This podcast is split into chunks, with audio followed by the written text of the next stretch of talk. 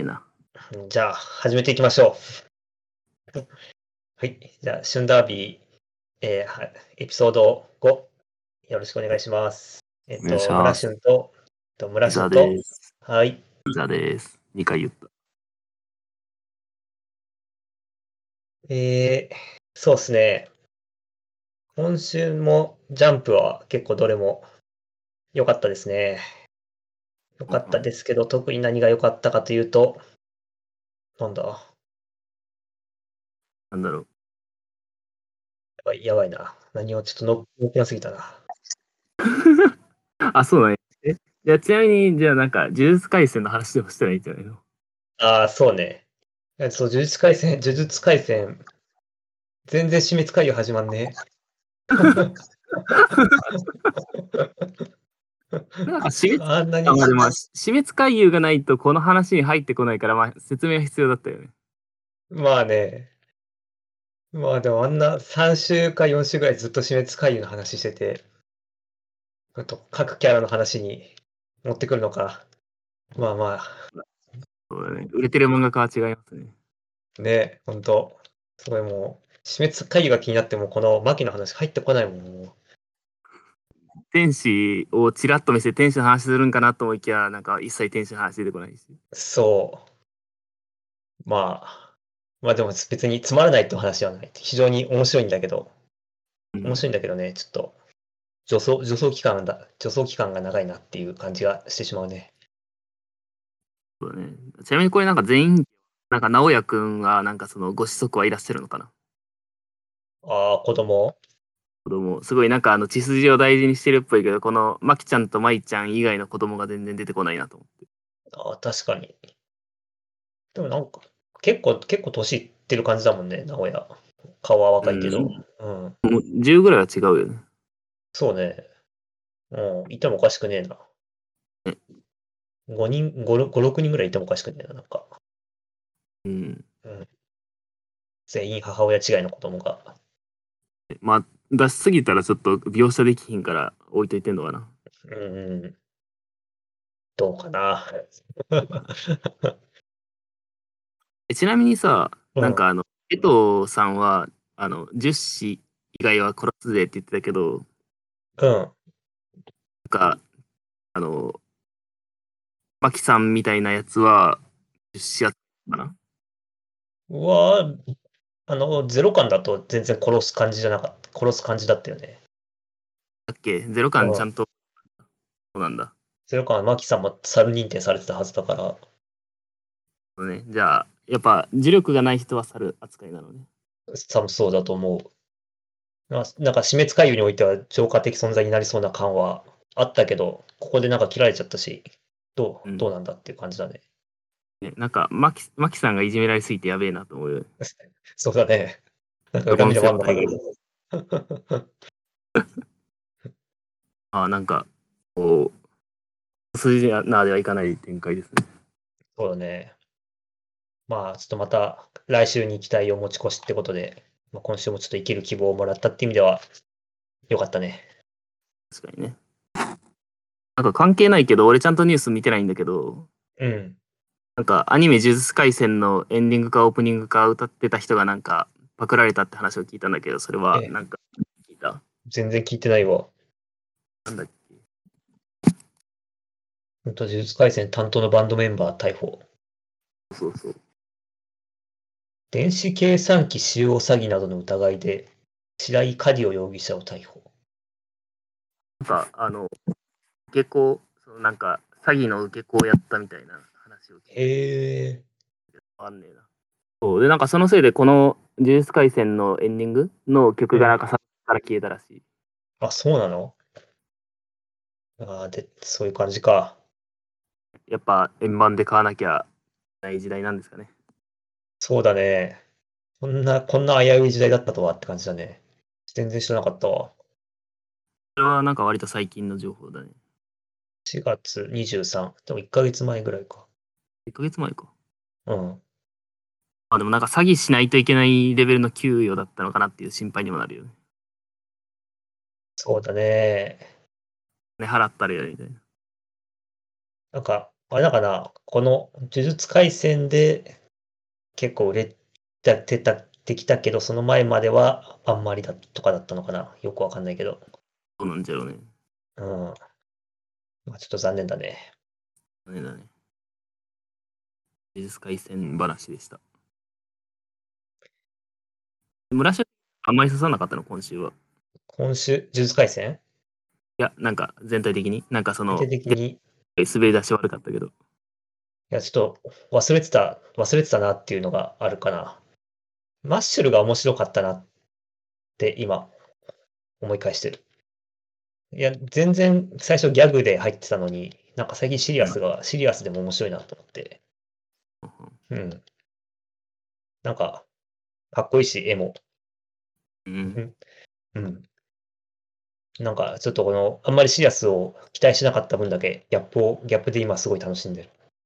なんかこれ、マッシュはうん。あ重要なパーソンなんですかね。あえだマッシュルが、マッシュルが、。マッシュが。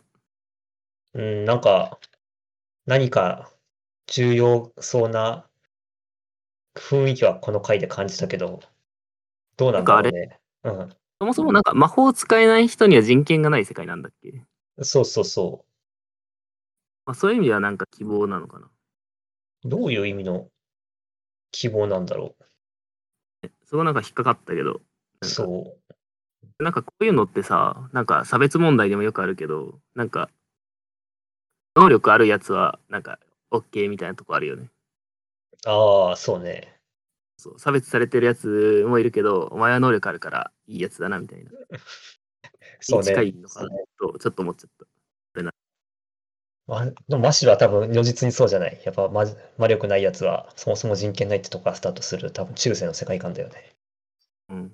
まあ、その中でも使えるやつおるやんみたいな。うん。まあいいや、なんかそういう話ではないだろうから、まあいいか。てかなんか、今法使わない人なんか全然出てこないから、なんともないよね。そうだね。多分、だから存在しないんだろうね。その いや、やっぱり。何か良かったのありますいやまあ、ドクターストーンはやっぱいいよね。ああ、良かったね、ドクターストドクターストーンなんか、まあ、この3番目の方法は取るんだろうなと思ったけど、ーン。うん。うまくいってよかったなと思いましたね。そうね。なんか、あのみんな赤飯した時に、スイカでどうやって復活させるんだよって思思ったけど、こう、いざ復活させちゃうと、やっぱり、科学って積み重ねなんだなっていう、このテーマをすごい感じた。うんうんあとなんかまあ、何回でも何回でもチャレンジする的なね。でもどうするんだろうね。アメリカに一旦帰るのかな。これ、先駆復活して、トウモロコシ畑が手に入ったんだよね、これで。そもそも、こそのうだね戦いの決着としては。トウモロコシ畑は、なんだっけ、賞賛を、何を手に入れたるために来たんだっけ大量のアルコールじゃない。アルコールか。そうハーバーボッシュ法で硝酸は大量に生成できてて、あとアルコールに生成しようみたいな感じで、コンバだけを取りに来た。ああ。それで、あれか、みんなを復活させられるってことにななったわけか。だから、これでみんな、そうだね、一回アメリカ帰ってみんな復活させて、第2章なのかな。なんか、人がいいるバージョンとないバージョンので分かれるのかな。まあ、とりあえずなんか人が増えたら、じゃあ次かって話じゃない。そうだね。でも多分あんまり増えると、なんかね、あの政治的な話とか社会的な話になってくるから、そうすると多分ちょっとドクターストーンってやり手科科学じゃなくなってきそうな気がするな。うーん、どうなんだろうね。まあ、とはいえでもなんかそのマンパワー足んないよね。月に行くにはマンパワー足んないよねって話はあるから、あ、そうか、月に行く目的があるのか。そのためにアメリカに来たから。そっか、そもそもそっか。もうそうそうなんですよ。ああ、じゃあ、まだまだ、ちょっといい、いい展開が期待できるね。そうまあ、ゼノは復活するだろうけど、スタンリーはまあ人質として置いといて、まあ、復活でって感じですね。そうだね。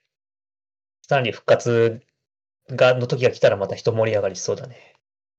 そうだね。まあ、きっとあれじゃない。あの、月の戦い、戦いになるのかわかんないけど。うんうんうん。あ、いいね、そのタイミング。 まあ、なんか王道っぽいけど、まあ、やってもらえると熱いよね。そうだね。ちなみになんか、あの、うダンダン読みました。え、どれをジャンププラスのダンダダンは読みましたかあ、読みました。あのー、性能、性能師って読むの小脳師って読むのかなから逃げ、逃げて、ターボ、ターボババアと決着がついたと、やつだよね。ね、そうそう。いやー、前にね、第2のシーザーが第2の呪術廻戦って言ったのが、ちょっとわかるわうん。おもろいマねジ。おもろいよねあー。おもろい。なんかこう、毎回、ちゃんとこう、キャラクターが、なんていうか、アホじゃないっていうか、なんか、ちゃんと動いてる、そうだね。結構あの、キャラクターの能力内で毎回みんな頑張ってるよね、こう。うん。あ、そうそうそう、確かにそうだよね。なんかこう、奥の手だみたいなのはなく、まあ、全部の情報が開示されてる中でやってるのは偉いよね。ね。と、あとは、キキ、一難去ってまた一難が、なんかうますぎて、うん。ピクサーとかのやつを見てるような気持ちになったね。うん、ああ、そう、なんかトイストーリーとかもなんか一難去ってまた一難で、うわもうこんな無理じゃんみたいな展開がどんどん押し寄せてくるけど、うんそれと同じような感じで、なんか、ターボババ足早くてもう無理じゃんってなって、なんかゾンビ、ゾンビめめっちゃたくさん出てきてもう無理じゃんみたいな。 もう、もう無理じゃんが非常にいい、いい絶望感を与えてくれる。なるほどね。なんか、アンダダンから受ける印象としては、なんかすごい、あのー電子版の本なんだけど、すごい見開きうまいなと思ってて、おおなんか、まあ、その村俊が今言ったようにピクサーっぽいなって話は、なんか確かにこれなんか絵作り的に映画っぽいなと思ー、おおなるほって、漫画ど。だけど。だからなんか、そうだね、映画からすごい影響を受けてる受けてるのかもしれないね。なるほど。そういう構図の面でも同じような感想に行き着くことがありますか。なるほど。なんか、めっちゃ結構み、あの、なんだろう、見開きのページ多用すんなとは思ってた。確かに、い1話に必ず1個はかっこいい見開きがある気がする。1個以上あるか。1個、全然1個以上あるな。そう、なんか電子版ってこの漫画特有のさ、真ん中のあのページとページの間がさ、ないから、なんか見開きがめちゃくちゃかっこよく書けるってのあるよね。ああ、それもあるね。でもなんか結構みんなスマホで読むからさ、なんか見開きあーそう偉かか。ったです。ブラウザで見たら全然大丈夫なんだけど。あースマホで見ると、そうだね。そうか。そ うそういう意味ではちょっと電子向けじゃないんだよなと思うんだけど、まあうまいね。あーうん。まあ今回、ターボバワーとの決着がつくのか。ね。これで決着ついてほしいけどな。これ以上さらにまた絶望きたらもう、ちょっともう、ね、感情が追いつかないよ。お腹いっぱいになる。ね。いや、素晴らしいって意味なんだけど。 ただ、クーロンズボールパレードも、今回はそんな別になかったしな。そのなんか、ポイントは。んあまあなんか野球やってくれないから、あんまりこうああ、そうだよね。なんか野球やってくんないよね。うん。そう。キャラの掘り下げも野球やってる時にやってほしいな。うん。うん。それはそうかもね。うん。なんだろうね。なんかあの、ライトウィングみたいになんか全員キャラいる状態で話し進めるのもなんか難しそうだよね。そうだね。 なんか、あの、クーロンズボールパレードの例として、ライトウィング上げるのどうかと思うけど。まああれはちょっと突き抜けたギャグ漫画だったからちょっとあれだけど。ちなみにライトウィングは何かっていうと、なんかサッカー漫画なんですけど、ちょああ、懐かしいね。っと名前忘れちゃったけど、なんか刹那で忘れちゃったみたいなのが、決め台詞の悪役がいる漫画なんですよ。なんだっけ、2秒、2秒で切り替えろ。み2秒でそうそうそう。切り返せみたいな。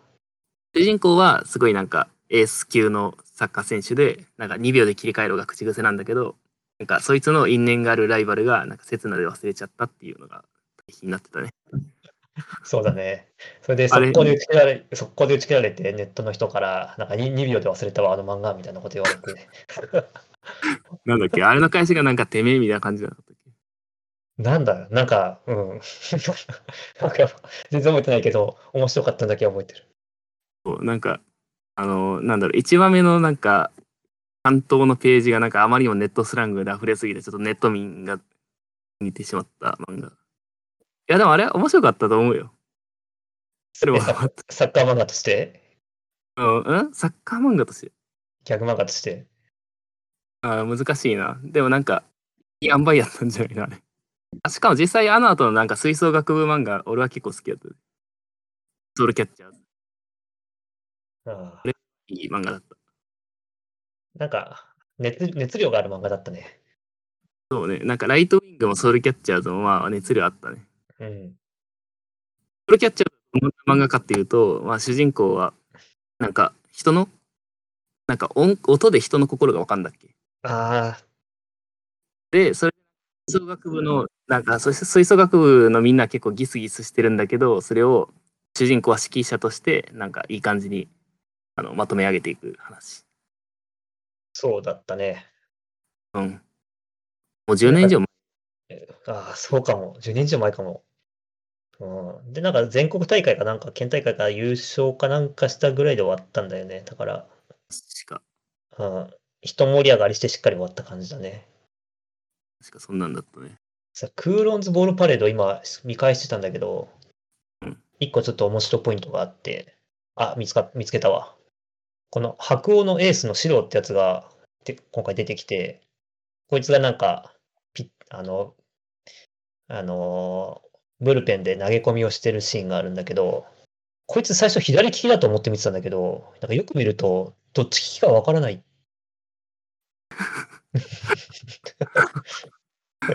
ああ、そういうトリックなのかな。確かに分からんようになってるな。そう、最初、初登場した時は、左で投げた後のフォロースルーの構えだと思ってたんだよね。ひ左手が前にあるって、右手のグローブが隠れてるから。で、その後、その次のページで、あの、セットポジションに入ろうとしてる時には、明らかに右の、右利きの構えなんだよね。 でどうにかしてグローブを探すんだけど、グローブ一個もかかれてないから、 これ、マジでこれ、俺は作者の手のひらの上で踊ってるとかって今気に。 いや、これ気づかんかった わ。天才では。もうちょっと狙ってやってるとしたら天才かもしれん。なんか多分なんかそのセットポジションに入ってなんか右利きっぽいのやつは多分なんかこのあのセリフの位置の問題だとは思うんだけどうん。セリフがこの右上に来るように立たせようと思ったらなんか右向きなのかなと思うけどまあでも何にせよこう混乱を招くよねそう。でもなんか微妙にグラブ持ってないえでも右利きなんちゃうんこれえでもそうしたらグラブ消えるよな大丈夫かなこそれう。そう右利きだったら絶対に見開きのとこではひ左左手にグラブをはめてるはずだから、うん多分左利きなのかなピッチャーだしいやちょっと これ右利きだったらウケんなこれでいやでも習慣のやつで大変やからないやそうだねまあ多少のミスはしゃあないんじゃないかな まあねゾロの目の眼帯が右左ぐらいは何も思わないけどやっぱり野球やってる人の右利き左利きはやっぱ気になっちゃうねなるほどね。あ、そう、なんか俺、クーロンズ・ポール・パーでなんか何を求めているかっていうと、なんか、なんだろう、なんか問題が、キャラクターに問題があったやつを救う展開はうまいなと思って、椿くんのやつとか。ああそういうのを求めてるのに、今回なんか何にもなくポンって入って、特に問題も起きず、なんか、いい感じに終わってるのは、なんか、そんなに面白い話じゃないよなって感じ。そうなん、そうなんだよね。なんか、問題、問題時間がないんだよね。でなんか、これやるぐらいだったらもう最初からなんか、1年後で言いましたぐらいでもなんか良かったレベルかもしれないよね。そうね。キャラは立てていいんやけど。うん。でも、うん、そうね。登場回がこれだったら今後、こいつのキャラ伸びていくのかっていうのはあるね。うん。うん。賑やかしたてかメンタル的になんか何の問題もないキャラっぽいよねまあいっかそういうのもいてうん。まあ、いいよ。今回は、この、白鸚のエース、シロくんが、ちょっと、すべてを救ってくれたわ。よかった、見返して。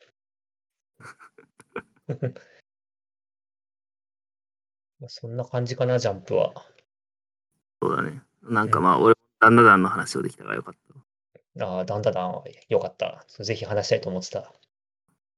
なんか押す押してたやつを読んでもらえてよかったないや、これ、本当でも、次の呪術廻戦来るかもね、これ。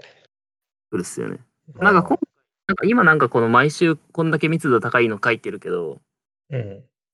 これをちょっと中間やり続けるのはしんどいから、まあなんか、あのー、隔週になったりすんちゃうかなとは思うけど、おーまあ、もうここで多分みんな読者の気持ちは、ハートはキャッチできてると思うよね。いや完全に掴まれたね。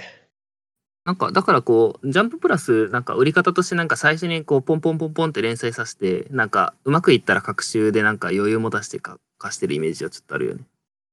おーなんか、スパイファミリーもなんか、最初は結構は連載テンポよく早かったんじゃないっけそうだけどなんか毎週木曜か水曜だった気があ、す嘘る。嘘ついたわ。えっと、スパイファミリーもなんだかんだ2週に1回だね。あ、今2週に1回。あそううん、スパイファミリー今も各週なんだけど、最初から各週だったね、これ。あ、そうなんだ。うんえースパイファミリーはもう最初から面白かったよね。そうだね。でもちょうどこのスパイファミリー始まった時に地獄楽とか始まって、なんかすごいジャンププラスめちゃくちゃ面白いのたくさんあるなっていう、なんかうん時期だった、時期っていうかそれが始まった時期だった気がする。うん。かなんか月曜日はなんかサマータイムレンダーもあったからなんかめっちゃ面白かった。ああ、そうだね。タマータイムレンダリング面白かったな。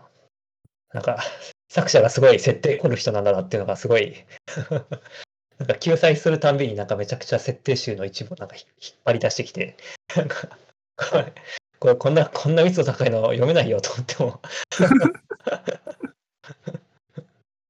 で、この作者がジャンプで連載してたのは読んでました。え、マジっすかな、何をやってたんですか鍵人と瞳の中のカトブレパスとか連載してたよ。あ瞳の中の、なんか、ああ、なるほど。ちょっとあんまり、その時多分ジャンプ買ってなかったな。マジで読んなかった。あうん。あれでも、あれも多分15年前ぐらいかな。なんかああ、言わないけど、結構前で。なんか瞳のカトブレパスは何かっていうと、なんか主人公のはなんか、まあ、悪魔みたいなのと戦ってて、で、主人公はその悪魔を瞳に宿してて、うん。カトブレパスっていう悪魔みたいなんで、瞳のカトブレパスなんだけど、ほうほなんか、この人なんか、あの、ジョジョの荒木博彦先生のアシスタントやってたっぽくて、う。ええ海のカトブレパスはマジ如実になんか、ジョジョの影響を受けてんなって感じだっへえ。画像検索したけど、多分読んでないな。た。マジ。なんか、怪人もカトブレパスも俺はなんか、好きっちゃ好きだったんだけど、まあ、両方とも1、2巻で終わっちゃったよね。おお。あ、鍵人。鍵人は、なんか、あー違かったわ。怪人確かなんか、あの、なんだろうな。なんだっけなんか人間の中に鍵がある設定なんだったっけ俺かなりうる覚えなんだけど。え俺は多分全然知らないわ、鍵人。怪人信ない。まあ、もう、好みだった、へえ。当時は。今読んだらどういう感想になるかちょっとわかんないけど。ふんふんあでもなんかそれがサマータイム連打連載しだして、あなんかいやおまた連載しててよかったなと思ったらすごい長期連載になって、うん。あそこ全13巻、13巻も出てたんだ、サマータイムレンダーは。